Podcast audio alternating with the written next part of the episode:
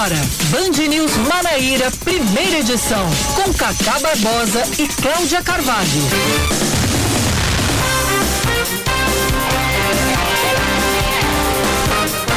9 horas 26 minutos em João Pessoa. 9 horas 26 minutos na Paraíba. Bom dia, bom dia, bom dia. Hoje é terça-feira, dia 5, 5 de outubro de 2021. Está começando mais um Band News Manaíra, primeira edição, comigo, Cacá Barbosa e com Cláudia Carvalho. Olá, Cláudia, bom dia de novo. Bom dia, Cacá. Bom dia para todos os nossos ouvintes. Estamos de volta. Tem vida depois da pane das redes sociais, que Cacá. loucura, Cláudia Carvalho. Que loucura. Ontem eu retomei antigos hábitos, pegar o telefone e ligar para as pessoas. Você sabe que teve uma. Eu tava vendo no, na Globo.com, acho, que foi, acho que foi no G1. Acho que foi no G1.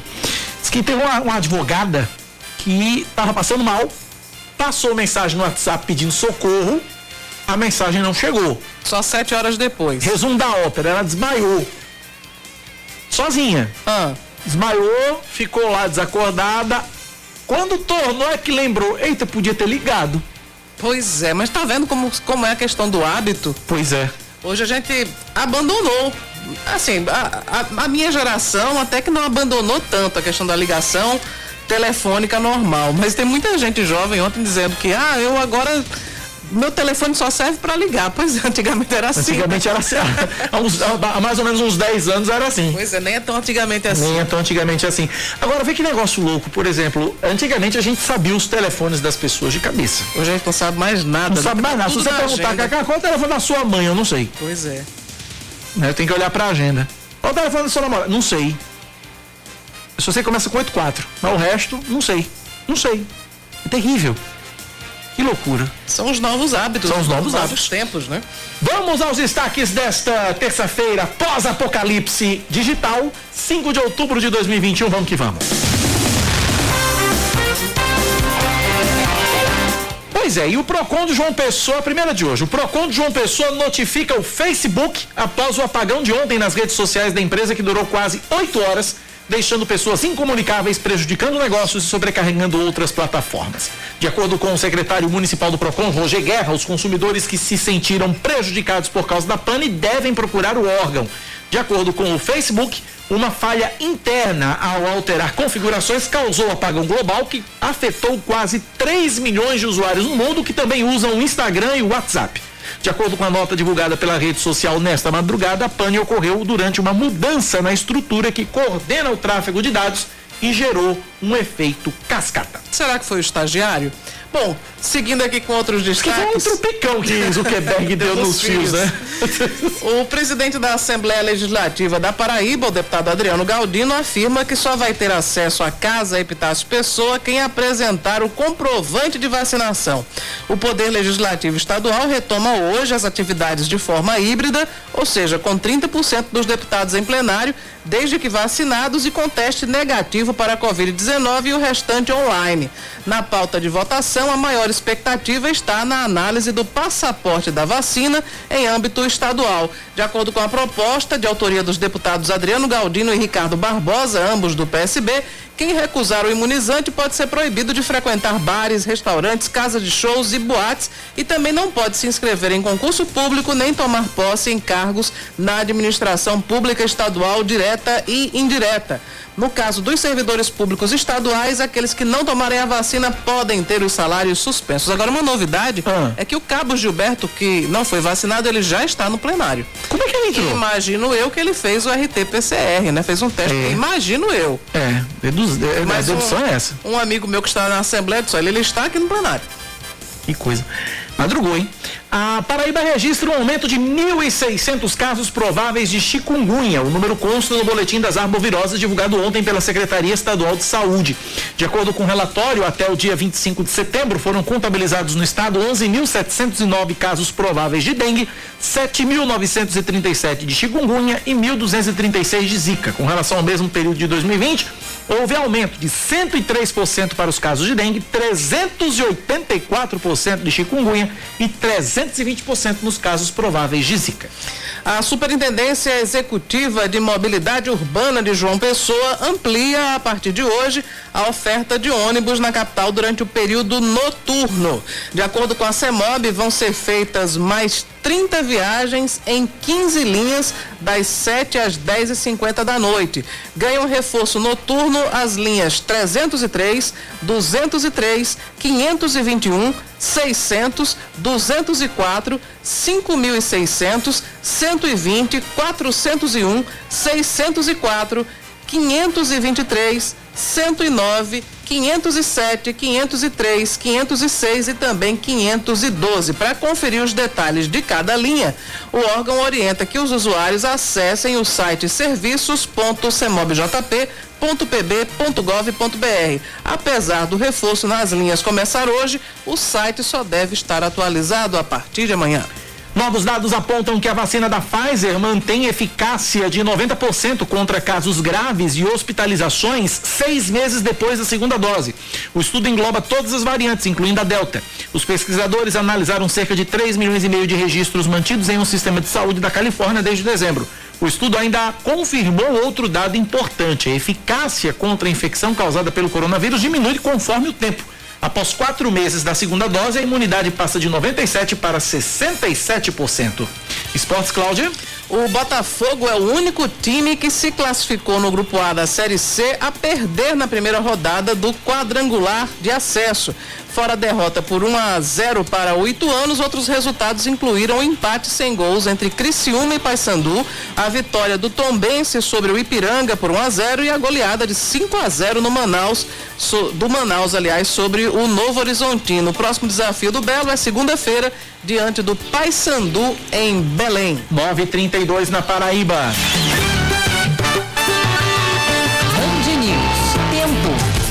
Terça-feira em João Pessoa deve ser de sol, com chuva pela manhã, diminuição de nuvens à tarde, pouca nebulosidade à noite, mínima de 23 graus e máxima de 30. Agora, na capital paraibana, termômetros marcam 28 graus. Em Campina Grande, a previsão para hoje é de sol entre nuvens e nada de chuva. Mínima de 20, a máxima pode chegar aos 30 graus.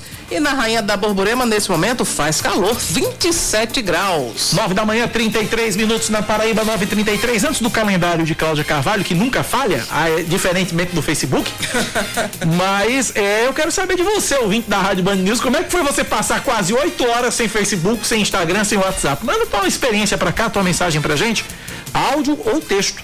9911-9207, 9911-9207. Paulo do Castelo Branco mandou uma postagem do Bode Gaiato, Cláudio, Aham. que diz assim: Não trate como WhatsApp quem te trata como Telegram.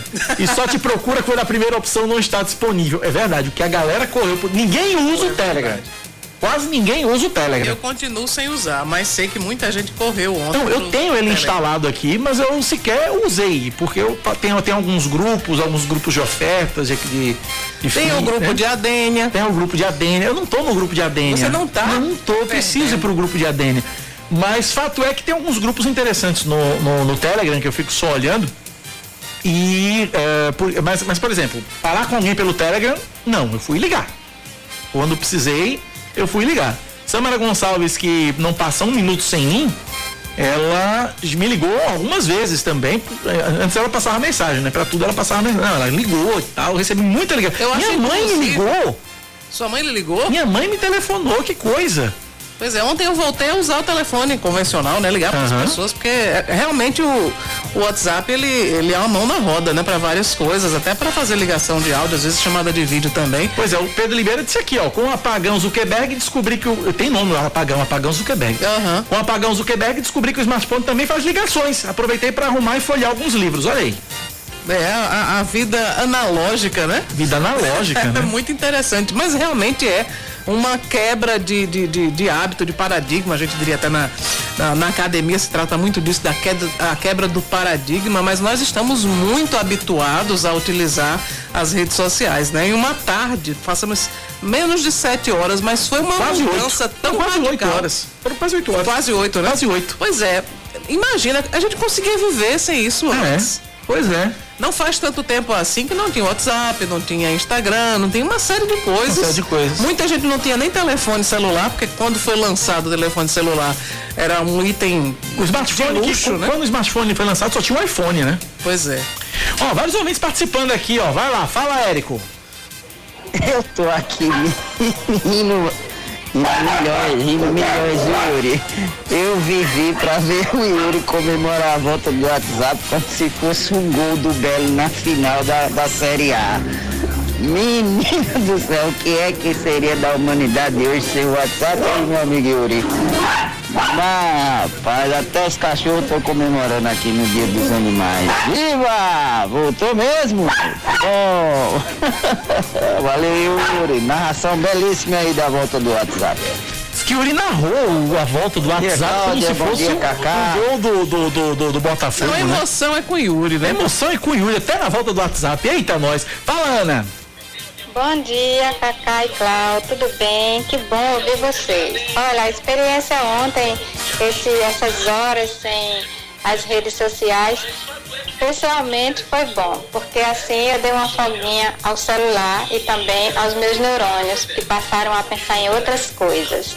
Tá bom? Imagina que sufoco passou, quem realmente precisa, dependia dele ontem para trabalhos ou para outros tipos de comunicações. Falou, um abraço, Ana Lima.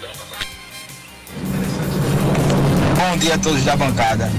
Um abraço a vocês. Programa maravilhoso. Rapaz, eu segui a dica do Eduardo Barão. Ele falou que lá pro lado dos States, né? O pessoal usa mais SMS, não usa muito o WhatsApp. E foi o que eu fiz, né? Falei com minha esposa, ah, a gente vai começar agora por aqui, ó, pelo, pelo SMS. E foi bem tranquilo. A gente foi bem tranquilo, assim, a gente conversou pelo SMS. Ótimo, até o, o retorno do WhatsApp. E um outro ouvinte aqui dizendo o seguinte, ó. É, ontem liguei para minha esposa e, por incrível que pareça, reconheci a voz dela. Descobri que ela mora na mesma casa que eu. Impressionante. Não genial. adianta, a gente sai dos anos 80, mas os anos 80 sempre vão estar presentes para nos salvar. É o Edvan Teodósio. Valeu, Edvan. Abraço para você. 9 horas 38 minutos na Paraíba, 9h38. Cláudio, o calendário rapidinho, Cláudia. Vamos lá trazer as datas de hoje. Hoje é dia mundial do professor, né? Lembrando que outubro, dia 15 de outubro, também aí é o dia nacional é. do professor, né? Hoje também é dia da promulgação da Constituição de 1988, é dia de São Benedito e é Dia Nacional da Micro e Pequena Empresa. E parabéns para todos os micro e pequenos empresários que são responsáveis por grande parte da economia desse país. E também é o dia seguinte da pane do Facebook, né? O day after, né? O eu fui, eu, tá, eu fui, eu tava. Aham. Uhum. Todos nós estávamos. Quase oito horas por causa desse apagão. Muita gente foi, pre, foi prejudicada, muita gente deixou de fazer negócios, porque tem muita gente que vende, que trabalha pelos, pelas redes sociais, pelo Instagram, pelo WhatsApp. E aqui em João Pessoa, o Procon Municipal notificou o Facebook para que a empresa se pronuncie sobre o que aconteceu. Rogério Guerra, secretário do PROCON João Pessoa, está na linha. Conversa com a gente a partir de agora. Bom dia, secretário. Bom dia, Cacá. Bom dia, Cláudia. Bom dia, consumidores pessoenses. É um prazer novamente estar aqui trazendo esclarecimentos, tirando dúvidas da população pessoense e estou à disposição. Então vamos lá, essa notificação ao Facebook, explique pra gente, converse, fale, fale com a gente sobre isso, explique o, a, a, o que é que o moveu a fazer isso, que moveu o PROCON de João Pessoa a tomar essa medida? E que tipo de resultado? É, e que ter, tipo né? de resultado? O que, é que, que, é que se espera a partir daí? É, vamos lá, é, Cacá. Na verdade, nós notificamos a empresa a fim de que ela prestasse esclarecimentos, nos informasse as razões justificativas da pane que atingiu a tantos usuários pessoenses no dia de ontem. Muito se questionou e se questiona ainda, juridicamente e nas doutrinas pátrias, a respeito da relação de consumo existente entre usuários e, aplicativos e redes sociais em geral.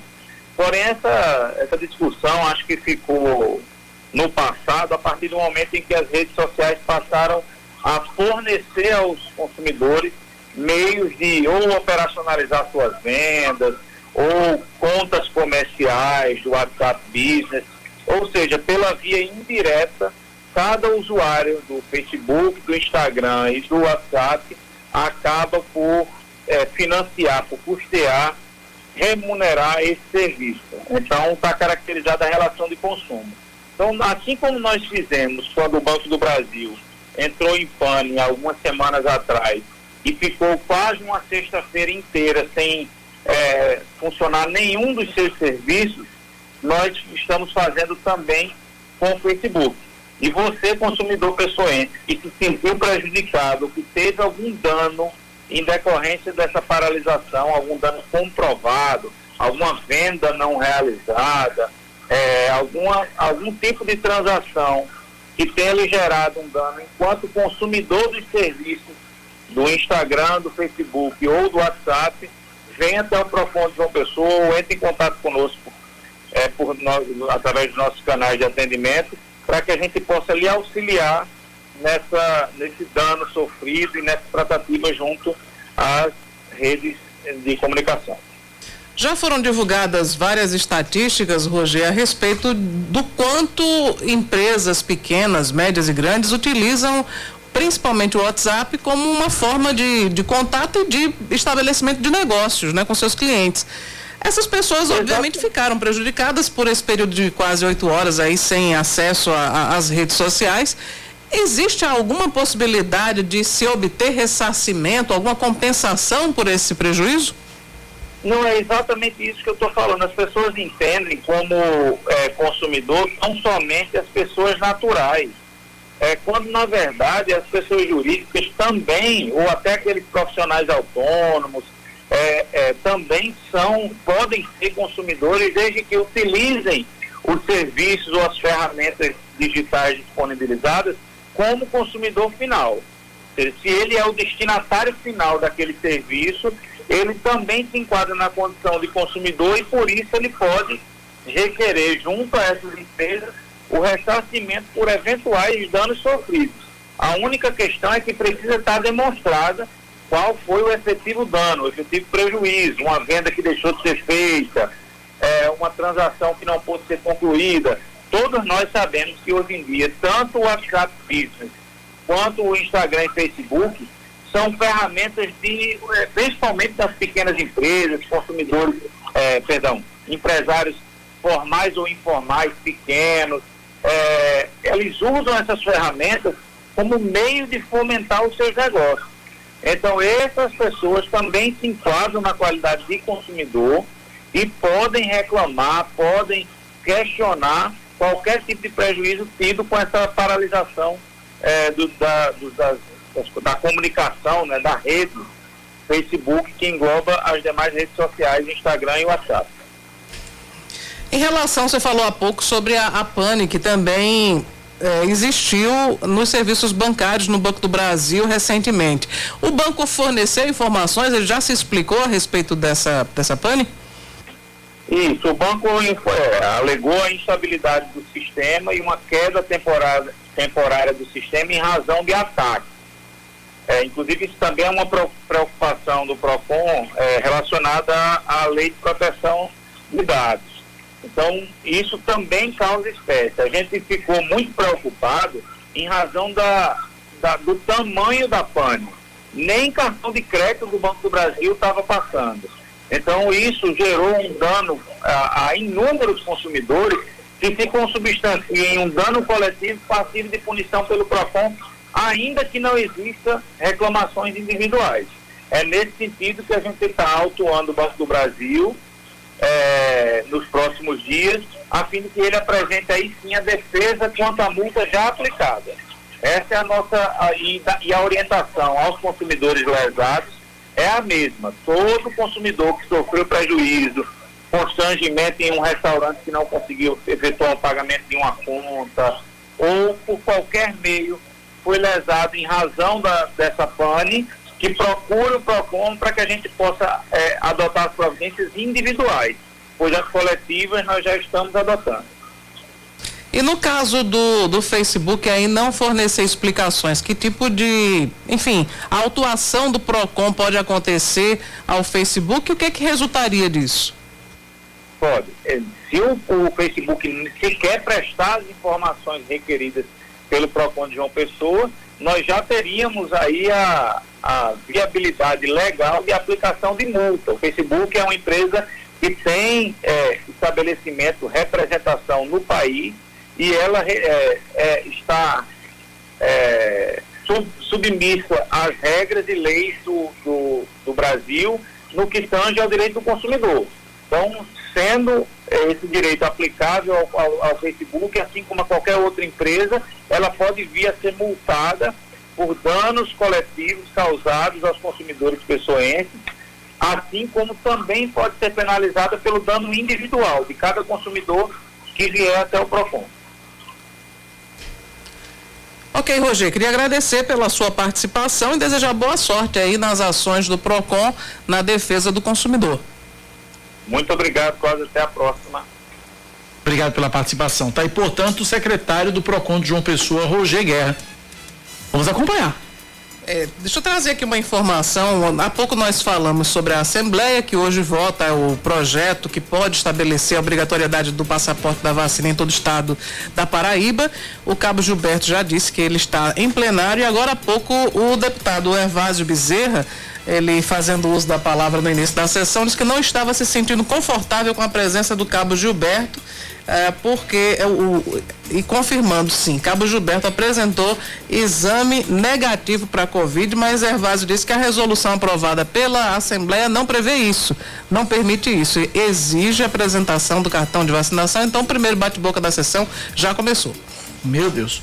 9 da manhã, 47 minutos na Paraíba, 9h47. Você ouvinte interage com a gente pelo nosso WhatsApp no 9911 9207 9911 9207, ouvintes participando. Bom dia, gente. Tá tendo uma operação grande da Polícia Militar aqui na BR-230, o trânsito tá péssimo nos dois sentidos. Alguma coisa importante tem, viu? Porque é policial da Compal. Bom dia, Bandeirinhos Manaíra. Alguma coisa muito, muito, muito estranha, muita polícia, muita polícia agora aqui na Mata do Buraquinho, BR-230 Assalto, muita polícia, não sei se assalto, alguma coisa muito estranha. Para dar motorista de aplicativo, graças a Deus não tem tiro, mas estou no meio de fogo cruzado, por manobrando e querendo retornar na BR na contramão. Obrigado, ouvinte, pela participação. Obrigado pela participação. Vamos tentar descobrir aí o que é está acontecendo né, na, BR, na BR com relação a esse tanto de polícia aí relatado pelos ouvintes. Pois é, já estamos aqui em contato com a assessoria da Polícia Militar do Estado da Paraíba para saber o que é está acontecendo. É. 9 da manhã, 48 minutos na Paraíba, 948 9911 9207 é o nosso WhatsApp, 9911 9207. Daqui a pouquinho a gente vai falar sobre as arboviroses. Houve um aumento aí, foi registrado um aumento aí de quase 1.600 casos prováveis de chikungunya em um mês. A gente tinha dado uma pausa assim. Na verdade, acho que todos nós ficamos desde o ano passado com as atenções voltadas para a Covid-19, mas o Aedes aegypti ele não parou. Não né? parou. E aí é os números já são extremamente preocupantes, porque já eram antes da pandemia de Covid-19, né? E com o isolamento social, talvez a gente tenha parado de, de, enfim, de ter números tão, tão fortes, mas agora a vida está praticamente voltou ao normal, né? Com, Verdade. com algumas pequenas, algumas pequenas diferenças, mas todo mundo está indo trabalhar, estudar, e aí as arboviroses estão Estão com a gota presença por aí. Pois é, a gente está inclusive na, na linha com a assessora técnica da área de arboviroses da Secretaria Estadual de Saúde, Carla Jaciara. Conversa com a gente a partir de agora. Bom dia, Carla. Bem-vinda à Rádio Band News FM. Oi, bom dia. Obrigado por nos atender. Vamos lá então, vamos trazendo então esses números. É, são os dados divulgados recentemente pela, pela Secretaria Estadual de Saúde. Eu queria que você me falasse sobre esse aumento nos casos de arboviroses. Parece que houve um aumento bastante significativo na casa de 300%, sobretudo nos casos de zika e chikungunya, não é isso, Carla?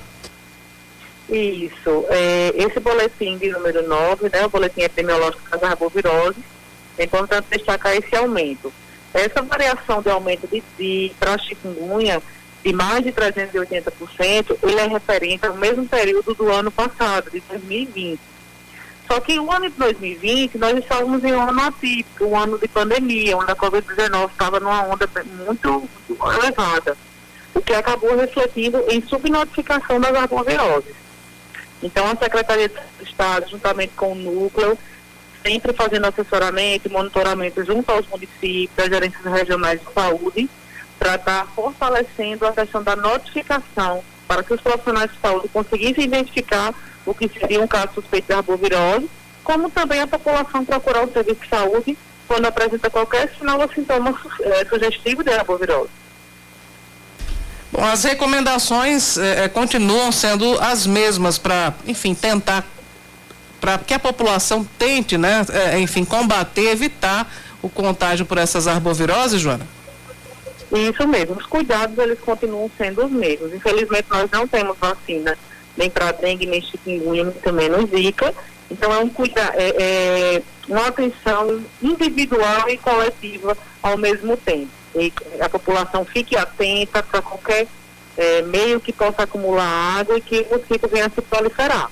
Assim, são números significativos, esse último boletim ele mostra aí quase 12 mil casos prováveis de dengue, quase 8 mil casos prováveis de chikungunya e mais de 1.200 casos prováveis de zika. Então, os cuidados, eles continuam sendo o mesmo, esses cuidados que a população já tem conhecimento. É, na verdade, Carla, né?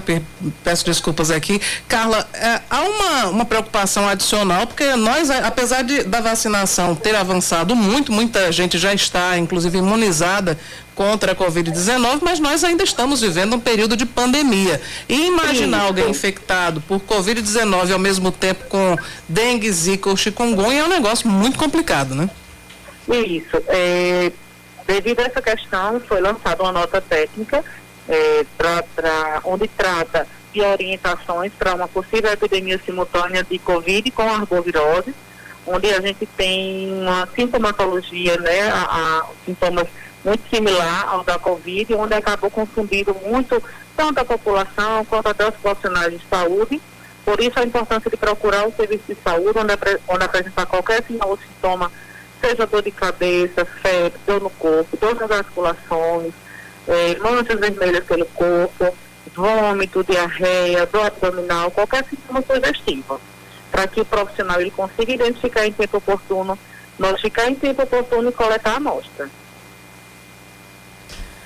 É, o fumacê ainda é uma opção, enfim, eficaz para combater o, o, o, mosquito transmissor das arboviroses, o Aedes aegypti? É uma, é uma forma complementar de eliminação do mosquito. Porém, a forma mais eficaz é evitar água parada, né? onde o mosquito ele vem se proliferar. Então, não adianta o carro fumacê passar na sua rua e a água parada continua lá. Né? Tem que eliminar o foco, não tem outra opção. O fumacê é uma complementação, porém, é, a ação coletiva da população é de extrema necessidade.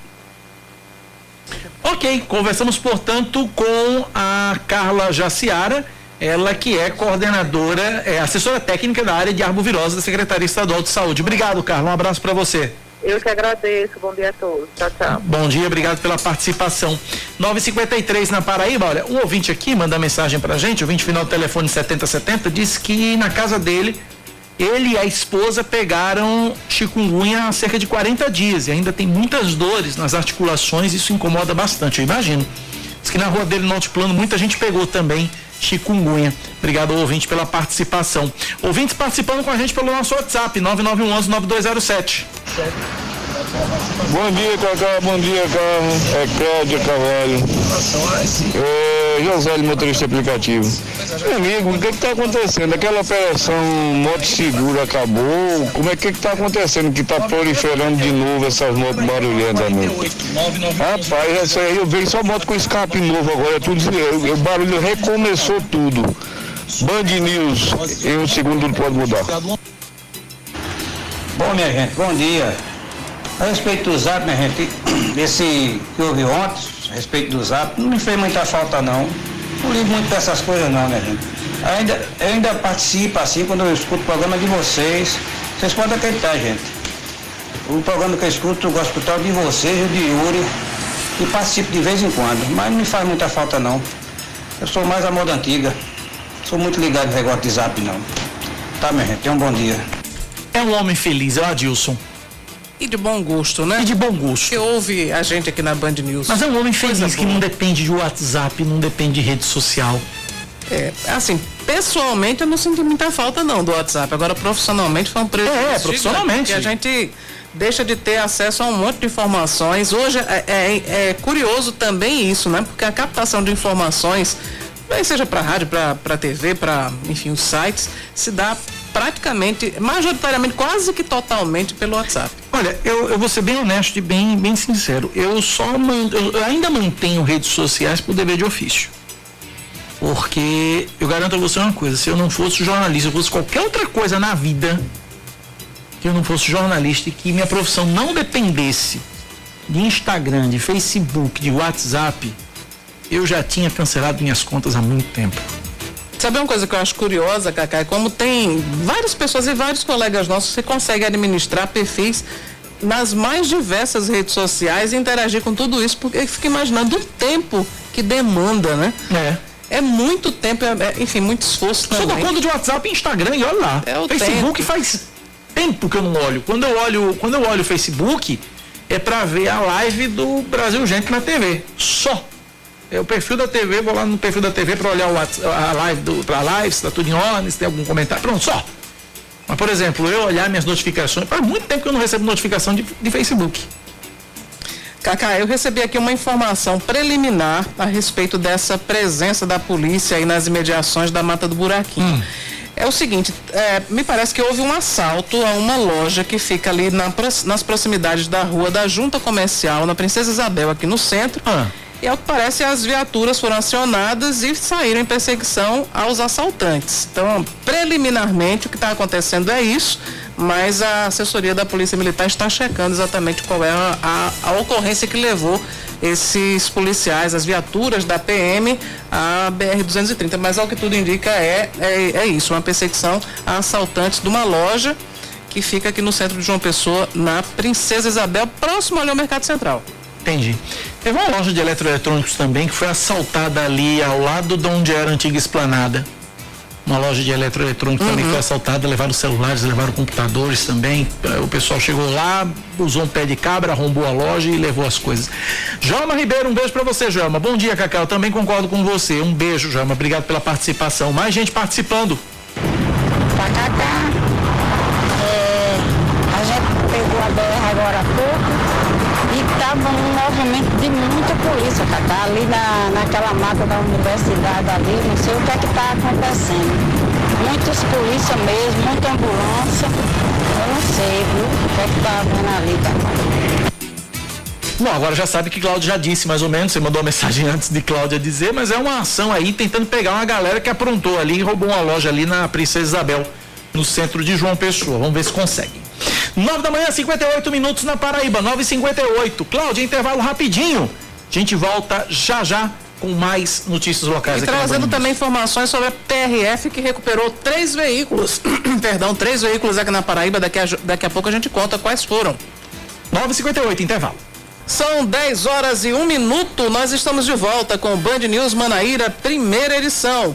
A Prefeitura de João Pessoa continua hoje a campanha de imunização contra a Covid-19, aplicando a terceira dose em idosos acima de 68 anos, em profissionais da saúde e também em imunossuprimidos. Também são imunizados os adolescentes de 17 anos sem comorbidades, além de pessoas entre 12 e 17 anos portadoras de comorbidade ou deficiência permanente e também gestantes e puérperas da mesma faixa etária. A vacinação também segue para o público a partir dos 18 anos sem comorbidades, como para quem precisa tomar a segunda dose das vacinas Coronavac, AstraZeneca ou Pfizer. São 19 locais de vacinação espalhados pela cidade. Nos ginásios, da, ah, nos ginásios essa vacinação acontece de 8 da manhã até o meio-dia e nos drive-thru das 9 da manhã até as 3 horas da tarde. Não há necessidade de agendamento. O governador da Paraíba vai assinar a ordem de serviço da via que liga a Avenida João Cirilo da Silva e o Hospital Universitário Lauro Vanderlei em João Pessoa. A obra vai ter quase 2,5 km de extensão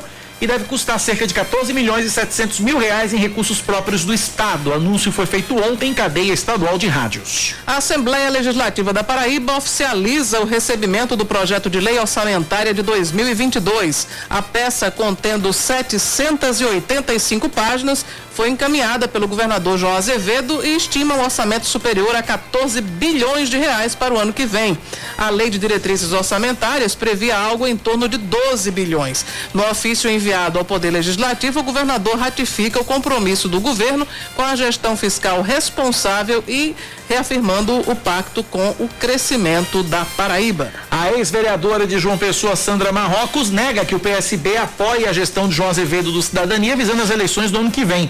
De acordo com ela, cabe ao deputado federal Gervásio Maia, presidente estadual da legenda, a palavra final sobre uma possível candidatura ou caminho a ser seguido em 22. Sandra Marrocos tomou posse ontem como presidente municipal do PSB em João Pessoa. A solenidade ocorreu na sede do partido no centro da capital e contou com a presença de membros de legendas de esquerda como PT, PSOL e PCdoB.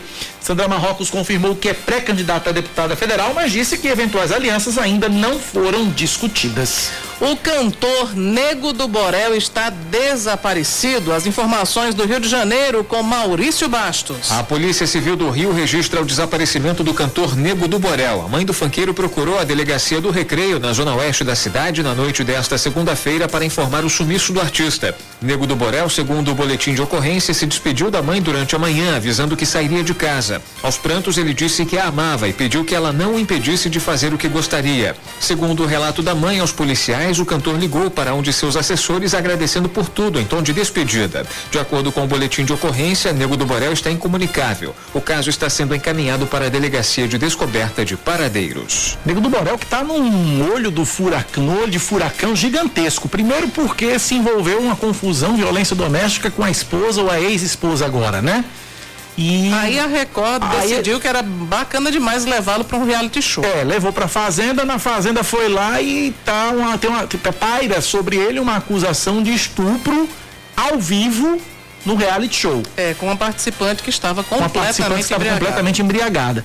E aí agora o Negro do Borel foi expulso do reality, né? E agora tá aí essa confusão grande aí envolvendo desaparecido no Negro do Borel. Vamos falar de esportes agora. O destaque da seleção brasileira com Aline Fanelli. Tite terá hoje o elenco completo para o treinamento do Brasil em Bogotá, na Colômbia. A cidade foi escolhida pensando em diminuir o tempo de deslocamento da seleção com viagens e aumentar as possibilidades dos treinamentos. Ontem, o treinador contou com apenas 10 atletas para a primeira atividade. Isso porque os jogadores que atuam na Europa chegaram na madrugada de hoje. Líder das eliminatórias sul-americanas com 100% de aproveitamento, o Brasil enfrentará a Venezuela na quinta-feira quinta-feira em Caracas, no domingo pegará a Colômbia em Barranquilha e na quinta da semana que vem receberá o Uruguai em Manaus.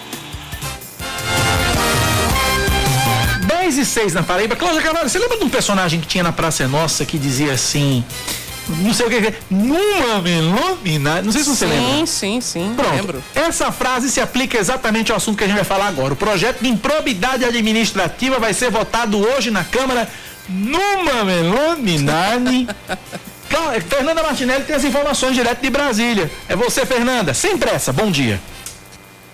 Oi, Cacá. Bom dia para você, para a Cláudia, a todos os ouvintes. Pois é, o projeto já passou pela Câmara, nós inclusive já falamos sobre ele, foi para o Senado, passou por uma revisão e agora volta para a Câmara, embora o prazo para votação seja até quinta-feira, mas o presidente da Câmara, Arthur Lira, quer colocar na pauta ainda hoje para votação. Esse projeto que traz mudanças em relação à lei atual da improbidade administrativa e uma das principais mudanças é a punição apenas para agentes públicos que agirem com dolo, ou seja, com a intenção de lesar a administração pública, de causar prejuízos ao erário público.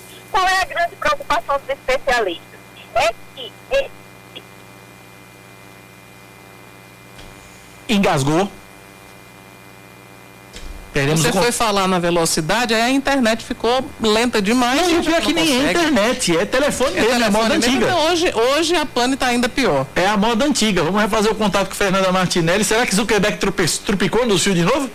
Tá difícil, não tá? Deixa eu trazer enquanto isso aquela informação. dos carros, né, da PRF, Exatamente, né? Exatamente, a recuperação de carros que, foram, que foi feita pela Polícia Rodoviária, é, a PRF da Paraíba recuperou ontem à tarde três veículos roubados que estavam circulando nas rodovias federais.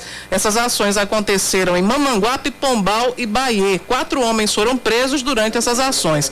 A primeira ocorrência foi na BR-101, quilômetro 41, em Mamanguape quando policiais abordaram um Fiat Senna com características similares à de um veículo com registro de roubo. O motorista do veículo, um homem de 28 anos, informou que é, ah, para a equipe da polícia que tinha comprado esse carro através de um site de compra e venda pelo valor de 10 mil reais tendo feito metade do pagamento em espécie, a outra metade através do depósito bancário. Relatou que a origem do, auto, do automóvel era um financiamento em que não foram quitadas as prestações. Depois da fiscalização minuciosa, os policiais constataram que o, o veículo era roubado. Ele foi detido, o motorista foi detido e encaminhado para a delegacia de Mamanguape. A segunda ação aconteceu no, na BR-230, quilômetro 406, em Pombal quando um Chevrolet Onix foi abordado pela equipe policial no perímetro urbano, já no município de Pombal, saída para Patos. Ao realizar as primeiras consultas ao veículo, pela placa aparente do carro, não foi identificada qualquer ocorrência de roubo. Mas depois de uma fiscalização detalhada, a equipe policial percebeu sinais de adulteração veicular e aí constatou-se o veículo tinha placas clonadas. O carro havia sido roubado em Recife, capital de Pernambuco, em maio desse ano. O condutor era um homem de 37 anos, disse que tinha comprado o carro em uma concessionária por 58 mil, mas que não havia feito os procedimentos para a transferência do veículo. Foi preso também. A última ocorrência foi na BR-101, quilômetro 84, em Bahia quando a equipe policial abordou uma moto Honda Bros. Durante a fiscalização, os policiais solicitaram os documentos do condutor e do veículo. Os homens que estavam na moto disseram que não tinham a documentação. Quando questionados quem era o proprietário da motocicleta, disseram que a encontraram abandonada no matagal e resolveram dar uma volta. E aí eles foram levados para fazer um passeio em direção à delegacia de polícia mais próxima. Muito bem. Deixa eu mandar um beijo para a Regiane Souza aqui, dizendo o seguinte: numa velocidade, eita Cacá, essa é antiga. Não, não é, na verdade, nem é do meu tempo. É minha avó que dizia. Sim, entendi. Não, não é do meu tempo. Não é do meu Eu tempo. Eu também fiz referência, né, Rejane, ao que a minha tia me contava. Também é, minha tia também me contava. Leandro, nós somos jovens. O tropecou no fio de novo aqui de Nós somos jovens. Nós somos jovens, nós somos jovens, nós somos jovens.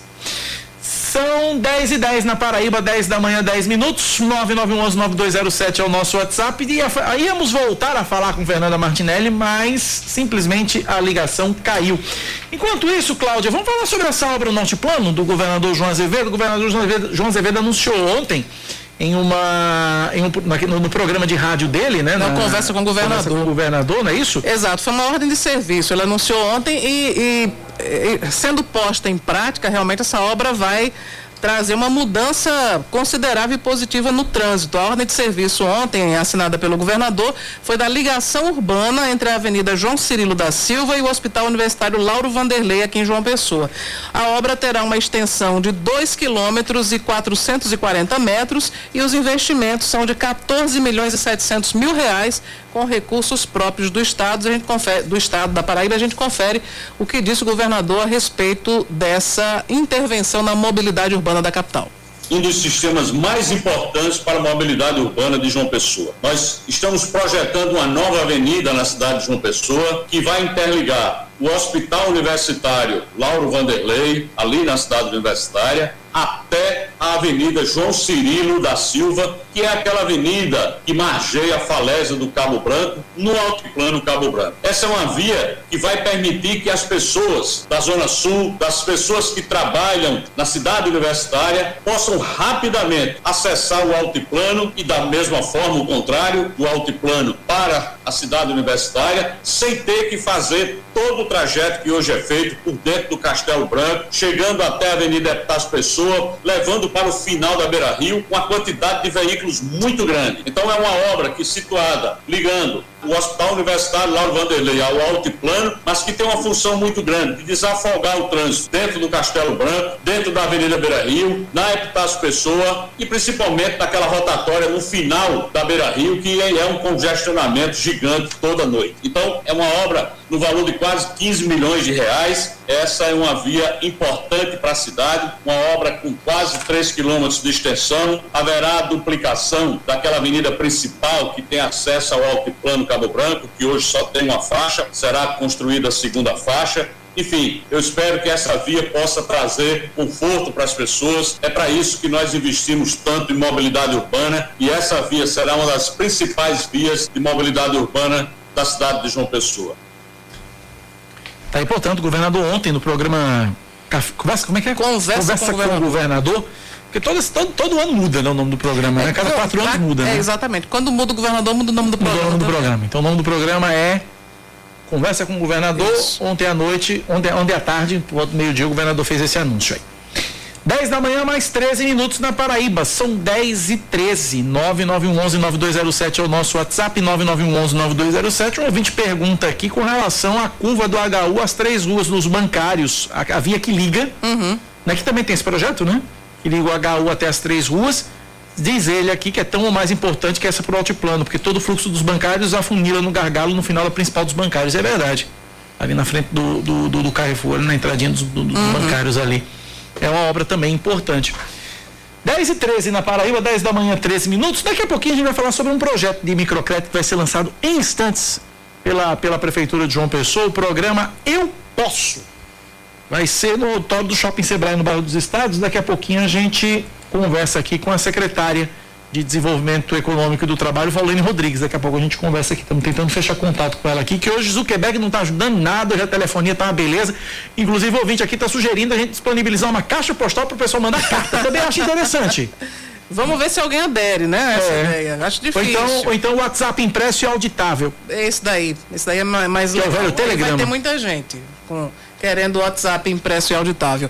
Mas para trazer informações agora, atualizando a situação na Assembleia, né? Ah. para quem sintonizou o rádio há pouco, o deputado Cabo Gilberto, que não está vacinado, ele já disse que não tomou a vacina contra a Covid-19, ele foi hoje, porque a Assembleia está reiniciando os trabalhos presenciais, na verdade, sessão híbrida. Parte dos deputados está em plenário, parte remota. A maioria está remota.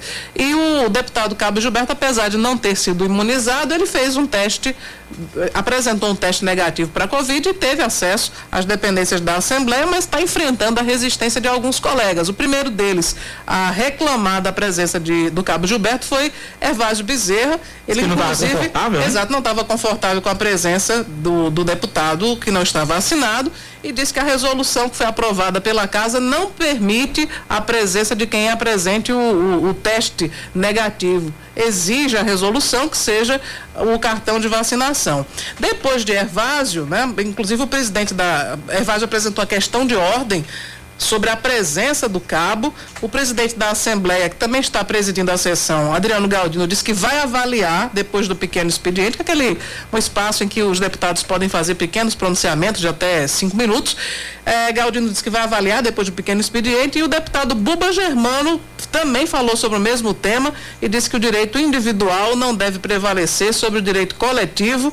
E deputado João Gonçalves também disse: um colega que não tomou a vacina não pode permanecer no recinto. Então, antes até do projeto entrar em pauta, a, o grande, a grande polêmica é a presença do deputado Cabo Gilberto não vacinado, mas com teste negativo, no plenário da Assembleia.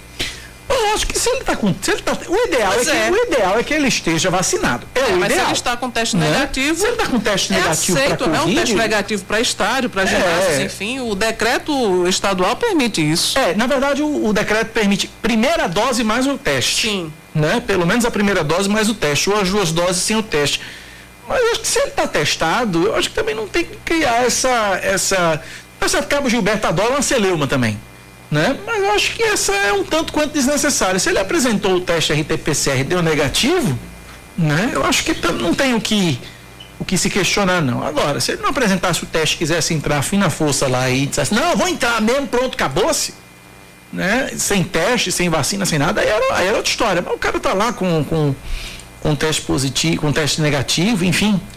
É, enfim, o Pe- Pedro Limeira está dizendo aqui que a Assembleia está perdendo para o Almeidão, no Almeidão só entra vacinado. Enfim, tá aqui. 10 e 17 na Paraíba. Não conseguimos contato com ninguém. A telefonia hoje. Hoje, hoje a pane é na telefonia, Leandro Oliveira? Sim. Culpa é sua, Leandro Oliveira, que você tropeçou nos fios ali da Telpa. Da Telpa, Telpa é nova. Foi sua avó que lhe contou. Foi minha avó que me sobre contou ela, que tinha uma empresa chamada Telpa. Aham. Né? E que- 1900 antigamente. Que depois virou Telemar. Foi. É, eu sou, eu sou de oi pra cá. Eu sei né, que eu já dei tchau há muito tempo, inclusive. 10 e 17, intervalo. A gente volta já já pros, com a gente volta já já depois dos reclames da Rádio Band News FM. Minha avó também que dizer isso. Certo.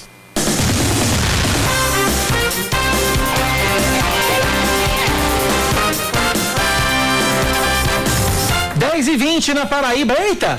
Olha, Betinha feliz da vida aí, ó. 10 e 20, pontualmente. Pontualíssimos. De volta com o Band News Manaíra, primeira edição. A Paraíba recebeu hoje mais 141 mil, 141.770 doses de vacinas contra a Covid-19. De acordo com o secretário estadual de saúde, Geraldo Medeiros, são 76.250 doses da AstraZeneca, que devem ser utilizadas apenas para aplicação da segunda dose, 65.520 da Pfizer, as quais ainda não se sabe para qual público são destinadas. Até ontem foram aplicadas na Paraíba 4.242.183 doses de vacinas contra a Covid-19. A Comissão de Administração, Serviço Público e Segurança da Assembleia Legislativa da Paraíba aprova por unanimidade a inscrição como unidade familiar de pessoas que vivem em união em união estável homoafetiva em programas de habitação popular no estado. De acordo com o projeto de lei de autoria da deputada estadual Estela Bezerra do PSB, a iniciativa tem como objetivo garantir o reconhecimento da legitimidade das unidades familiares formadas por casais de pessoas gays ou lésbicas ou casais que incluam uma ou mais pessoas transexuais ou travestis, considerando a identidade de gênero na qual o sujeito se reconhece. Para a deputada, a população LGBT é historicamente discriminada e cerceada em seus direitos. Mais um destaque para você: um projeto de lei que tramita na Câmara Municipal de João Pessoa quer barrar a utilização da linguagem neutra nas escolas e repartições públicas da cidade. Na prática, essa linguagem altera o idioma e retira os artigos o e a para definir um gênero, utilizando algum símbolo ou a letra e em palavras masculinas e femininas, como por exemplo, todos, que passaria a ser todes. É, todos ou todas que algumas É. pessoas até informalmente já substituem. Já substituem todos. todes. Se aprovada a proposta da vereadora Elisa Virgínia do PP, prevê pagamento de multa no valor de 5 mil reais em caso de descumprimento. É de uma relevância fora do comum a vereadora Elisa Virgínia, viu? Vamos ao próximo destaque. Dois homens são presos pela Polícia Militar suspeitos de terem arrombado casas de veraneio e furtado materiais nas últimas semanas em Lucena, litoral norte da Paraíba. Essa dupla é de João Pessoa, foi presa enquanto se preparava para levar um carro carregado de eletrodomésticos dos imóveis que foram invadidos no fim da noite de ontem. Foram recuperados colchões, geladeira, fogão, botijões de gás, mais de 10 cadeiras, mesas e várias ferramentas. Os presos foram apresentados na sexta delegacia distrital em Santa Rita. O item que mais valia era o botijão de gás, né? Se tiver cheio, mais ainda. Mais ainda. Olha, o Tribunal Superior Eleitoral abre os chamados códigos-fonte das urnas eletrônicas de Brasília, Márcio Rocha. O Tribunal Superior Eleitoral iniciou o ciclo de transparência democrática para as eleições do ano que vem e abriu os códigos-fonte das urnas eletrônicas para que eles sejam conferidos por todos os integrantes da sociedade civil. Nesta sessão, vários partidos mandaram representantes para conferir os procedimentos que o TSE vai usar para as eleições do ano que vem. Por isso, o presidente da Corte Eleitoral, ministro Luiz Roberto Barroso, afirmou que o evento cumpre o objetivo de dar mais transparência ao pleito eleitoral e afirmou estar feliz com a nova posição do presidente Jair Bolsonaro sobre o voto eletrônico. Eu fico extremamente feliz que ele tenha se convencido de que não há problemas no voto eletrônico. Melhor assim, acho que a presença das Forças Armadas na comissão de transparência é boa, mas como as Forças Armadas são um segmento representativo da sociedade brasileira e participam do processo eleitoral na distribuição e guarda das urnas, me pareceu apenas normal que ela participasse também da comissão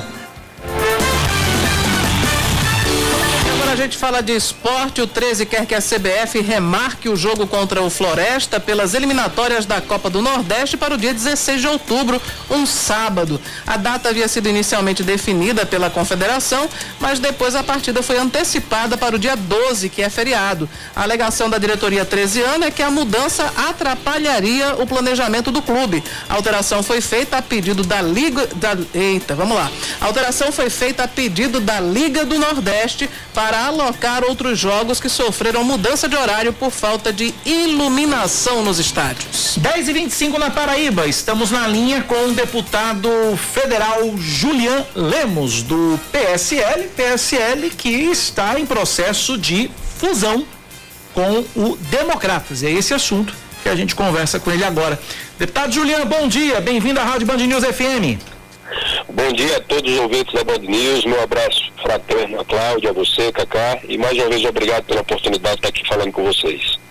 Como é que surgiu essa ideia de fusão, deputado, entre o Democratas e o PSL? Bem, veja só, é, eu acredito que seja uma tendência é, essa questão de fusões em, em questões partidárias, em, em, relação a partidos. Pelo simples fato de que hoje nós temos 35 partidos no país, dos quais muitos desses partidos têm um deputado federal, e, de certo modo, isso ingessa bastante os andamentos é, do, dos processos na, nas, na, nas casas, né? Não, não, posso dizer até assim no Senado, é, quando muitas vezes vai se debater uma matéria e tem que ser 35 líderes falando muitas vezes pelo, enfim, sem sentido algum, até porque os partidos divergem em algumas coisas, mas a grande maioria, elas interagem no mesmo, na mesma forma de ver. Por exemplo, o DEM é um partido que sempre foi. O PSL é um partido social, que não tem nada a ver com socialista, muita gente confunde, e liberal. Então as pautas elas caminham juntas e quando você é, faz uma fusão dessa, para você ter realmente mais força política para defender as suas ideias. Fora isso, é, a intenção, desde de, de, muito tempo já, é diminuir essa quantidade de partidos, que muitas vezes alguns partidos só, são apenas partidos como chamados de aluguéis. Né? Muitas vezes é, não, tem, não tem representação suficiente, nem tem envergadura política para, às vezes, é, é se colocar como partido. Então, isso, de certo modo, vem fortalecer é, essa, essa, essa maior agilidade nos processos políticos, eu posso dizer, no Brasil inteiro. Deputado, essa, esse processo de fusão, né, ele pode ser utilizado como argumento para aqueles que quiserem deixar os democratas ou o PSL, enfim, podem alegar que existe uma mudança na ideologia, enfim, que não se sente confortável. Isso abriria uma brecha para quem quer sair de um dos dois partidos? Quando há fusão, sim, tanto para entrar como para sair. Quando há uma fusão, os deputados de outros partidos podem entrar sem nenhuma perca do seu mandato ou qualquer consequência, assim como também os que não se sentirem confortáveis deixarem legenda. O que eu acredito que será um número pequeno, é um partido que vai ficar com mais de 80 deputados após a fusão, devem sair aí em torno de 10, 15 é, que são mais, mais radicais na questão ideológica, ou às vezes nem tem ideologia, é apenas por, por querer mostrar algum tipo de lealdade ao próprio presidente da República, que vai para outro partido também. Me, me disseram aí outros partidos que não tem nada a ver com a ideologia. Você vê, às vezes não é nem ideologia, é só questão de acomodação e conforto para concorrer a uma reeleição, muitas vezes. Pelo, pelo discurso que adotou né, nos últimos tempos, imagino que o Cabo Gilberto deva deixar né, o partido. Ah, vocês estão, enfim, preparados para essa perda e também tem gente entrando, não? tem gente sinalizando que pode entrar também aqui na Paraíba? Olha, eu sou uma pessoa, já, já eu acho que quem acompanha o trabalho do parlamentar Juliano já viu como eu sou democrata. Eu não faço força para ninguém ficar, nem faço força para ninguém sair cada um é, é livre, né, tem um mandato que foi conferido pelo povo e eu não, não, não, não pontuo em relação a esse parlamentar, mas a qualquer um. É, é, quem tiver de ficar fito, quem tiver de sair, sai.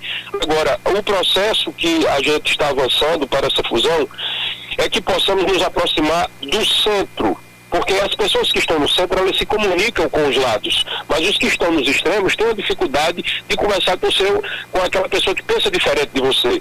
Eu, particularmente, embora tenha uma posição conservadora, eu sou um liberal, mas eu sou uma pessoa extremamente do diálogo. Eu não, eu não, eu, eu sou uma pessoa a favor, por exemplo, é, do armamento civil, mas não da forma como os radicais querem, que é armar todo mundo mas aquelas pessoas que tiveram a capacidade. Por exemplo, eu sou uma pessoa que eu sou entusiasta da vacina. Já tem um radical que diz que não é para tomar vacina e assim fica. E eu acho que quando a gente pressiona pelas polarizações, pelas radicalizações, a gente nunca avança, né? Quando a gente se torna dono da verdade, paladino da moral, aí as folhas nunca avançam. Eu sou um democrata por natureza e, e, e vou, e vou fortalecer todo o processo de democracia. Deputado, aqui da Paraíba, como é que vai ficar o controle do partido, já que o, o, deputado Efraim Filho, ele é presidente dos democratas, o senhor é presidente do PSL, então como é que vai ser essa, a, essa arrumação da cúpula estadual? E uma outra pergunta é a respeito do, da pauta da, da, da Câmara dos Deputados, que está admitindo a convocação do ministro Paulo Guedes para explicar essa questão do, do dinheiro, dos dólares, dos milhões de dólares que ele tem em uma offshore. O senhor é favorável a essa convocação de Paulo Guedes? Olha só, qualquer pessoa que tem um cargo público e precise dar é, esclarecimento sobre qualquer ação sua, é normal que eu acho, eu acho viável. Você não tem o que esconder, por que não ir? Não vejo problema algum. Então, isso serve para mim, serve para ele, serve para o presidente da República, serve para qualquer pessoa. Ninguém está acima de qualquer suspeito. Você tem que simplesmente, quando tiver alguma coisa que vincule a sua função pública a algo suspeito, ou então, é, não, não, não digo nem moral, mas que não seja compatível com sua função, no caso dele é o ministro da, da, da, da Economia, que tem uma infinidade, não, mas tem todas as informações privilegiadas de movimentações, de ações, se vai tirar um presidente de uma instituição, vai tirar. Então, quer dizer, é privilegiado. Então, se você está nesse cargo, você deve se encaixar é, com, com economia, com independência, independência não, mas com clareza das suas ações. Né? Em relação à sua outra pergunta, é, eu já sei quem irá presidir o partido, mas é apenas me manifestar após a finalização dessa fusão. Deputado, é um outro assunto que eu queria lhe, lhe, perguntar é sobre uma, uma atitude que o senhor tomou à época, no dia 11 de setembro, houve um crime de trânsito muito rumoroso e, e enfim, muito cruel também, porque foi filmado pelas câmeras do próprio agressor, né, do próprio atropelador. E esse empresário até agora continua foragido. O senhor chegou a oferecer à época uma recompensa para quem desse informações sobre o paradeiro do, do Luan. O senhor teve alguma, recebeu alguma informação, as pessoas colaboraram de alguma forma? O que, é que o senhor acha desse, desse período todo? Já estamos aí nos aproximando de um mês e o empresário continua foragido. Eu não sou juiz de ninguém, lógico, né? A gente não tem essa prerrogativa, pelo contrário, eu sou legislador. Aquilo ali foi um assassinato, eu não, não estou dizendo aqui qual foi, mas as imagens, né? Pelo menos o que a gente vê, é, é de uma irresponsabilidade e vou dizer a você, o, o, pelo menos na minha visão, aquilo ali foi, foi o mínimo que poderia ter acontecido, porque imagine só, o horário que ele estava. Geralmente é o horário que muita gente sai de bicicleta para andar, todo mundo sabe disso. Às vezes você encontra ali o pessoal na madrugada já pegando suas bicicletas a partir de 3 horas da manhã. Eu estou dando só um exemplo aqui, poderia ter acontecido, como já aconteceu vários outros, né? Pessoas indo para a igreja que morreram, perderam a vida, pai, mãe, filho. É, outros casos, como aconteceu na Epitácio Pessoa, a família Ramalho também. Enfim, aquilo poderia ter sido uma, tra uma tragédia muito maior. Por causa de quê? Qual o propósito daquilo? Qual o propósito? As pessoas estão andando dentro de veículos, gerando um risco maior que nem se alguém tivesse armado seria tão, tão perigoso quanto o negócio daquilo. Você vê que ao, ao sinal verde, onde ele passa com 140 km por hora, 150, exatamente na hora do acidente, está 163 km por hora, em um sinal vermelho e depois disso se encontra foragido. É, é algo que assim poderia ter sido com qualquer um de nós. E eu, como parlamentar, me manifestei pelas redes sociais e passei a ser cobrado de alguns eleitores e outras pessoas não dizendo o que, é que o deputado pode fazer. Então, como deputado federal, eu defendo leis mais rígidas e sou apoiador de várias que, que, que, que correm aqui no Congresso que estão em andamento.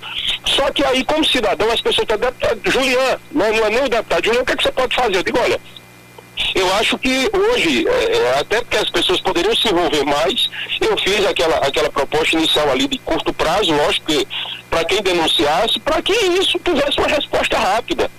Eu fiquei muito, eu confesso a você, eu fiquei muito é, é, é, é sabe, um sentimento que eu não sei nem descrever, de como as pessoas banalizam não só suas vidas, mas as vidas de terceiros.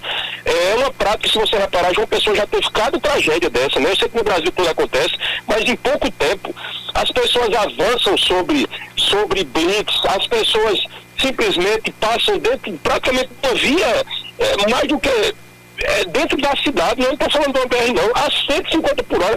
Gente, vocês viram nas imagens, aquilo ali não foi uma batida, foi um tiro de canhão. O rapaz foi lançado no poste. Então é algo brutal. Foi um, um, um profissional que estava ganhando sua vida dignamente e foi assassinado pelo irresponsável, um irresponsável inconsequente, que é um assassino potencial. Fez uma roleta russa e terminou com a morte de inocente.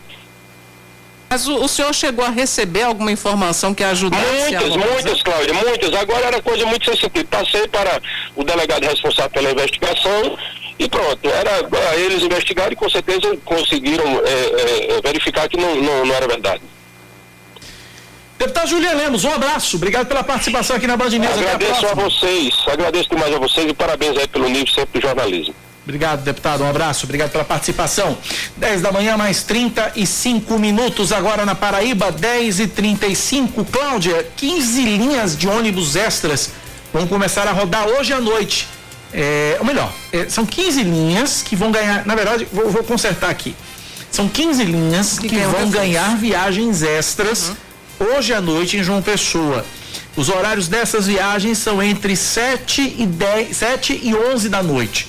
De acordo com o superintendente de mobilidade urbana de João Pessoa, Jorge Moraes, a medida visa atender, além dos trabalhadores, os estudantes que retornam às atividades presenciais, presenciais em instituições de ensino superior aqui da capital. Vamos ouvir com a perspectiva de retorno das aulas presenciais, principalmente nas grandes universidades públicas e particulares, e com o gradativo aumento no número de passageiros, de demanda, a CEMOB, em acordo com o Sindicato das Empresas de Transporte Coletivo, vem devolvendo às ruas mais veículos, mais linhas e mais viagens. E com esse acréscimo na operação noturna, poderemos garantir aqueles que procuram os ônibus das 19 até as 23 horas mais opções e mais alternativas para o retorno com segurança à sua residência. Ao todo vão ser 30 viagens extras abrangendo aproximadamente 45 bairros. Quase 45 bairros da nossa capital, com reforço no número de viagens e atingindo as linhas mais populosas e mais procuradas pelos quase 150 mil usuários diários do transporte coletivo de João Pessoa. Vamos então às linhas que ganham reforço a partir de hoje à noite. 303 Mangabeira Pedro II, 203 Mangabeira 7 Rangel, 521 Manaíra Bessa, 600 Valparaíso, 204 Cristo Rangel, 5.600 Mangabeira Shopping, 120 Parque do Sol, 401 Altiplano, 604 IPs Ayrton Senna, 523 Colinas do Sul Epitácio, 109 Rua do Rio, 507 Cabo Branco, 503 Padre Zé, 506 Bairro dos Estados, 512 Bairro São José. Para conferir os detalhes dessas viagens, a CEMOB orienta a acessar o site serviços.cemobjp.pb.gov.br serviços.cemobjp.pb.gov.br 10 horas mais 38 minutos agora na Paraíba, 10 e 38 Está é, tá sendo lançado neste momento, Cláudia Carvalho, o programa de microcrédito social Eu Posso. A gente vai dar uma escutadinha rápida aqui uhum. na solenidade. A secretária Valene vai falar agora, vai discursar agora nesse lançamento desse programa de microcrédito da Prefeitura de João Pessoa. Vamos ouvir. Bom dia. Eu quero um bom dia animado, até porque hoje é dia de celebração, prefeito. Hoje é o dia do micro e pequeno empreendedor. Imagina que alegria nós que fazemos a Secretaria de Desenvolvimento Social e Econômico, uma secretaria recém-criada pelo prefeito, um compromisso de campanha. E quando a gente fala em compromisso de campanha, não é querendo dizer que fez, mas acima de tudo. É, o áudio não está muito bom. O áudio não está muito bom. A gente queria colocar aqui o trecho da secretária, que a gente tentou até contato com ela aqui, mas infelizmente a gente não conseguiu. Mas está feito o registro, está acontecendo nesse momento no é, auditório do Sebrae em João Pessoa. E antes de para o intervalo, Cláudio, uma informação que chega da Assembleia Legislativa. O presidente da Casa, o deputado Adriano Galdino, disse que quer levar o Cabo Gilberto, deputado estadual pelo PSL, ao Conselho de Ética por forçar a entrada na Assembleia sem estar vacinado. É, eu, enfim, compartilho o seu entendimento. Eu acho que ele deveria ter tomado a vacina para dar um exemplo também, porque é. o agente público ele deveria ter sido imunizado. Não foi imunizado, fez o teste negativo, o teste, o teste para a Covid-19 deu negativo, e aí peço licença aos deputados para discordar, mas acho que é um é, é muito, né? É um exagero levar Cabo Gilberto ao Conselho de Ética por causa disso. É, tá testado? Pois é, tá comprovando que não, não tem Covid-19, então por hora. Ele vai fazer o teste todos agora, os dias? Agora, exatamente. É uma pergunta aqui, inclusive, de um ouvinte aqui, perguntando o seguinte: quanto custa um teste PCR? Qual o prazo válido do teste? E quem é que vai pagar esse teste? Pois é, não pode ser a Assembleia. Não pode ser a Assembleia. Aí, aí teria que ser o próprio deputado. Né? Enfim, tem, tem, tem várias coisas para serem apreciadas aí. A validade, normalmente. O é três dias. É, são 72 horas. 72 né? horas. Então, quem, aí ele pergunta, quem é que vai pagar essa conta de 3 em 3 dias? O cara não quer tomar vacina, quem é que vai pagar esse teste de 3 em 3 dias? Pois é, a opção dele, né? É a opção dele. E aí ele, ele que tem que custear isso, não pode ser a Assembleia Legislativa. Não pode ser a Assembleia. 10h40, intervalo, a gente volta já já.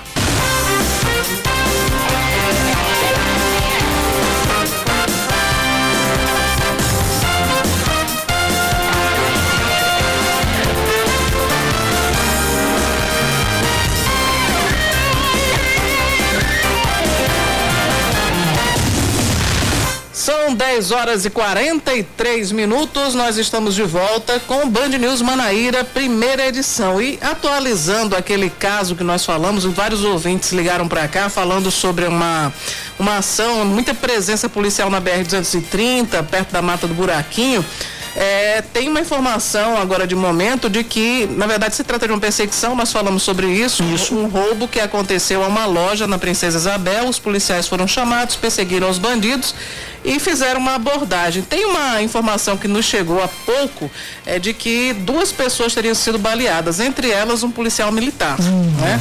Ele está buscando mais informações, mas o, o, o, o policial que está coordenando a ação não está atendendo, obviamente, porque ele está ainda claro. em ação. Né? Viaturas da Polícia Militar foram até o local e até o, helicóptero Acalban também está procurando os suspeitos. Aparentemente eles se esconderam, tentaram se esconder na mata do buraquinho, estão sendo buscados aí pela, pela Polícia Militar. Mas voltando aqui aos destaques, a Paraíba registra 37 novos casos de Covid-19 e apenas uma morte entre domingo e ontem. De acordo com o boletim da Secretaria Estadual de Saúde, desde o início da pandemia foram confirmados 442.208 casos, 9.320 mortes e 335.061 pacientes recuperados. Em todo o estado, a taxa de ocupação de leitos de UTI adulto, pediátrico e obstétrico é de 19%. De acordo com o Centro Estadual de Regulação Hospitalar, 11 pacientes foram internados nas últimas 24 horas e 144 estão em recuperação em unidades de referência. Sapé, terra do nosso querido Oscar Neto, não registra mortes por Covid-19 há 60 dias. O município já vacinou 64% da população com a primeira dose e completa hoje o maior tempo sem óbitos pelo vírus desde o começo da pandemia. Com quase 53 mil habitantes, atualmente a cidade registra apenas cinco casos ativos da doença. Pois é, efeito da vacinação. Efeito né? da vacinação. O Comitê Institucional de Crises e o Colégio de Dirigentes do Instituto Federal da Paraíba aprovam o retorno gradual das atividades presenciais. A decisão que deve ser encaminhada para aprovação do Conselho Superior foi baseada em reuniões internas realizadas pelos diretores com suas comunidades acadêmicas que manifestaram o desejo de retorno no avanço da vacinação e em servidores em alunos. É, enfim, que manifestaram o desejo de retorno no avanço da vacinação em servidores e alunos e também com a queda no número de casos de Covid-19. No entanto, observou-se que o número de vacinados dentre os estudantes do ensino médio ainda é baixo. De acordo com o reitor do IFPB, Nicásio Lopes, o retorno vai ser parcial e gradual e só deve atingir sua plenitude depois de completado o esquema vacinal de todos os estudantes. Seis em cada dez consumidores paraibanos devem presentear no Dia das Crianças. De acordo com uma pesquisa do Instituto de Planejamento, Estatística e Desenvolvimento da Paraíba, quem mais vai receber os presentes são os filhos. Em seguida, os sobrinhos e os netos. O levantamento aponta que pouco mais de 3% dos entrevistados querem presentear crianças carentes. A maior parte dos consumidores planeja comprar em torno de um a dois presentes. Parlamentares de oposição ao governo de Jair Bolsonaro entram com ações depois de uma investigação jornalística batizada de Pandora Papers localizar empresas do ministro Paulo Guedes e do presidente do Banco Central Roberto Campos Neto em paraísos fiscais.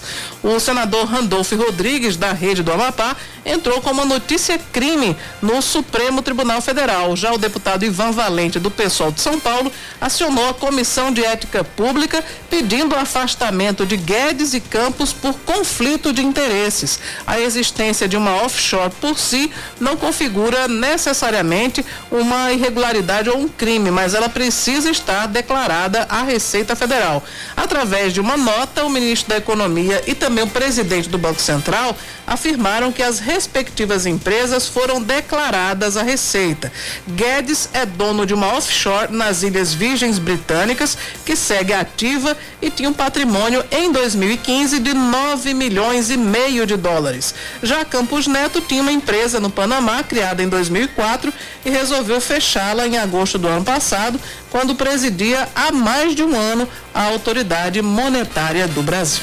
Falar de esportes, na volta do público aos estádios em São Paulo, o Corinthians do nosso produtor Leandro Oliveira encara o Bahia em Itaquera, Bruno Camarão. O Corinthians defenderá hoje, diante do Bahia, um grande tabu em jogos na Neoquímica Arena. Nas seis vezes em que visitou os paulistas em Itaquera, o rival nordestino perdeu cinco e só conseguiu empatar em uma oportunidade, em 2014, ano da inauguração da Casa Alvinegra. Para o embate que abre a 24 rodada da Série A, o técnico Silvinho deve repetir a mesma formação dos últimos dois compromissos, quando superou o rival Palmeiras e empatou com o Bragantino fora de casa. A partida marca também a volta dos torcedores aos estádios paulistas depois de quase 19 meses. O palco contará com 30% da capacidade e a liberação prevê uso de máscara de proteção facial, higienização das mãos com álcool em gel e distanciamento físico. 10 e 48 Cláudia, uma colega nossa jornalista, não vou, vou, vou reservar aqui a identidade dela aqui, mas ela diz o seguinte, e ela nos lembra de um detalhe interessante, Cláudia. Hum. Não dá para abrir brecha por uma razão muito simples. É, existe uma norma estabelecida na Assembleia Legislativa. Diz o seguinte, olha, não é opção do deputado se a norma da Assembleia não prevê a apresentação de teste negativo. É verdade, bem lembrado. Tem que estar vacinado e com as duas doses. A imprensa não pôde entrar porque não tomou as duas doses.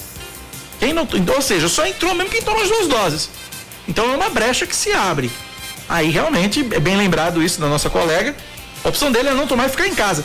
E aí ela complementa aqui, mas vocês acham mesmo que essa conta dos testes não vai entrar no ressarcimento com as despesas de saúde? É, pois é, eu tenho, eu tenho que dar um crédito de boa fé ao deputado, É, né? né? Não posso dizer que é a Assembleia que está pagando, eu imagino que Mas seja qual é a ele. boa fé do deputado em romper uma norma estabelecida, como foi bem lembrado pela nossa colega, um beijo para você, né?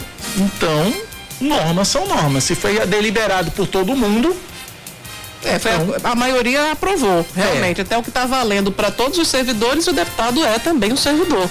Aqui, ó, servidores da Assembleia são barrados por não estarem vacinados, mas o Cabo Gilberto tá lá. Enquanto isso, a gente paga a conta nas gasolinas, nos alimentos. Cacá, a questão do Cabo Gilberto não é apenas provar que não tem Covid, mas ele precisa cumprir o regimento da casa. Exatamente isso, tá, tá- tá- tá- exatamente isso. Se o regimento fala de estar imunizado, não é um regimento, é uma resolução. É um projeto de resolução É um projeto que, inclusive, resolução. foi, foi aprovado semana passada, né? Na sessão Exatamente. da última terça-feira. Exatamente. Então tá aí, eu, te- eu tinha, eu tinha, não, eu, eu tinha passado batido nesse detalhe de que é uma, uma, um projeto de resolução. Como o projeto de resolução tem que ser cumprido, então, Cabo Gilberto está errado. É a norma que vale para todos os servidores da Assembleia, obviamente vale para o Cabo Gilberto, Vale para todos Cabo os Gilberto. deputados. Vale pro Cabo Gilberto. Pau que dá em Gil, dá em Gilberto, né? Também. 10h50 na Paraíba.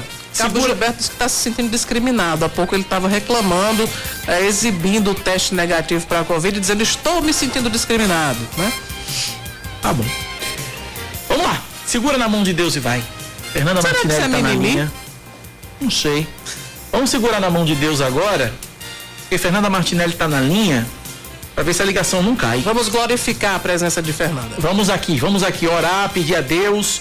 Fernanda Martinelli na linha falando sobre o projeto de improbidade administrativa que vai ser votado hoje na Câmara numa velocidade, resgatando o que minha tia me falava no passado. Oi, Fernanda, agora sim, oremos. Agora sim, vamos falar sobre esse projeto aí que está previsto para entrar na pauta de hoje. Como você falou, numa velocidade bem significativa, né? Porque o projeto já passou aqui na Câmara, foi para o Senado, houve alterações em relação à proposta e agora volta para a Câmara para ser analisado. A principal mudança desse projeto em relação à lei atual diz respeito à punição apenas para agentes públicos que agirem com dolo, ou seja, com a intenção de causar prejuízos ao erário público. Qual é o principal foco desse projeto? É punir aqueles prefeitos, aqueles eh, governadores, os agentes públicos que for comprovado que agiram com a intenção de causar, de, de causar eh, prejuízos ao dinheiro público, ao dinheiro da população. Porém, quando a gente fala em probidade administrativa, a gente tem um leque imenso de coisas para falar, como, por exemplo, a indicação política em benefício próprio, como a indicação de familiares para ocupar cargos públicos e também, e principalmente, a questão da lei da transparência. E essa é uma das principais preocupações dos especialistas, dos cientistas políticos, é de que, com a aprovação desse projeto, haja um prejuízo em relação à lei da transparência. Por exemplo, os servidores públicos, se essa lei de improbidade administrativa for aprovada, não terão mais a obrigação de publicar nos canais de transparência como é feito, como é realizado os gastos em relação ao serviço público. Uma outra questão que também tem preocupado, os partidos não teriam mais a obrigação de publicar de publicizar de que forma foi gasto o dinheiro do fundo eleitoral. E isso pode abrir brecha para a corrupção. Com isso, existe essa preocupação em relação à aprovação dessa lei. Tem um detalhe bem importante em relação a essa lei, é de que um dos principais beneficiados seria o presidente da Câmara, Arthur Lira, já que ele responde a alguns processos que são considerados hoje processos de improbidade administrativa, como é, a possibilidade de recebimento de propina e também de algumas questões consideradas ilícitas, mas que por não ter como comprovar que foi com a intenção de causar prejuízo ao erário público, esses processos poderiam cair. Então, por isso essa pressa para que o projeto seja analisado na Câmara dos Deputados. Não só ele, mas outros parlamentares também acabariam sendo aí beneficiados com a aprovação dessa lei. A pauta deve ser hoje voltada para a votação desse projeto, embora o prazo seja até a próxima quinta-feira, mas a possibilidade de que seja votada ainda hoje é muito grande. O projeto só tem pontos negativos? Não, também tem os pontos positivos. De acordo com essa nova legislação, o Ministério Público pode dar celeridade a alguns processos justamente por haver acordo, possibilidade de acordo entre os investigados e o próprio MP, o Ministério Público. E com isso, muitos processos que estão há muito tempo esperando para serem analisados, para serem julgados, poderão correr com mais velocidade e isso também pode dar mais uma desafogada na questão dos processos de improbidade administrativa. É um projeto polêmico, é um projeto que causa muita discussão. Agora aguarda só a aprovação da Câmara e se for aprovado o texto do jeito que veio do Senado com todas as alterações, aí já deve seguir para a sanção presidencial o que pode acontecer ainda nesse, no final dessa semana ou no início da semana que vem, caso hoje a aprovação seja com a maioria dos votos, sim, em relação a essa proposta, Cacá e Cláudia. Ok, Fernanda, obrigado pela participação. Um beijo para você, direto de Brasília, Fernanda Martinelli trazendo as informações. Muita gente aqui falando sobre esse esse projeto aqui, ó. O Pedro, Pedro Limeira está dizendo que esse projeto vai ser, vai ser aprovado numa velocidade. Mas é lógico a pressa que os deputados e os senadores têm quando o assunto é do interesse deles é fabulosa. Né? É fabulosa. Isso não surpreende mais ninguém, não. Tri, é, é, besta é aquele que se surpreende ainda com a velocidade dos deputados nesse projeto. É, tem ritmos bem diferenciados, né? É, os ritmos são bem são inversamente proporcionais aos interesses da população. Uhum.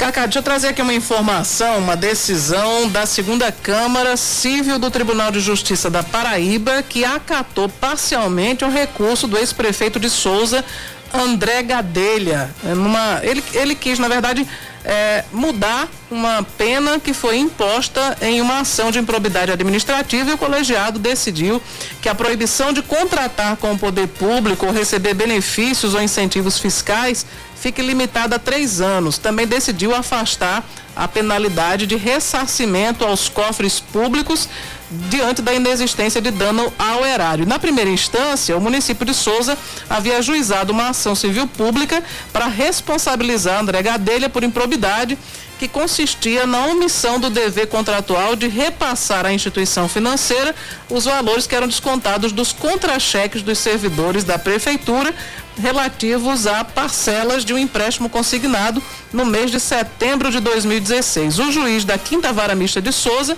entendeu que houve dano ao erário no descumprimento dos termos desse convênio firmado com o banco e por isso condenou o ex-prefeito ao ressarcimento integral do dano e proibição de contratar com o poder público ou receber benefícios fiscais por cinco anos. Então a Câmara, a segunda Câmara Civil do Tribunal de Justiça diminuiu esse período, agora são três anos e também afastou a, essa punição de ressarcimento aos cofres públicos. O ex-prefeito de Souza, André Gadelha. Isso. Terra desse rapaz aqui, ó. Esportes com Yuri Queiroga. Oferecimento Sicredi Evolução, 30 anos cooperando ao seu lado. E Armazém Paraíba. Aproveite a promoção de aniversário do Armazém Paraíba.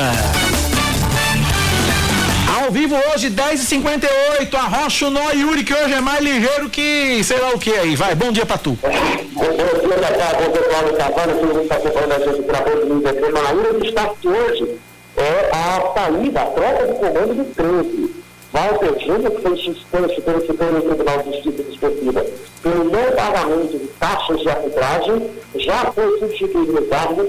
João de Paiva vai ser o novo presidente da equipe do 13. A, a, oficialmente falando, seria uma situação temporária, já que o Walter Júnior teria resolver essa tendência do PJB para levantar o cargo, mas já fala que isso seja, já se fala, é, é, é, já há especulação que isso seja um afastamento definitivo, já que a pressão por uma saída do Walter Júnior é muito grande depois desse ano de 2021 desastroso para a equipe do 13, e no ano que vem pode ficar apenas com o Campeonato Paraibano para disputar e ainda perdeu das, o perder uma das suas maiores renda, que é a participação na pneumonia.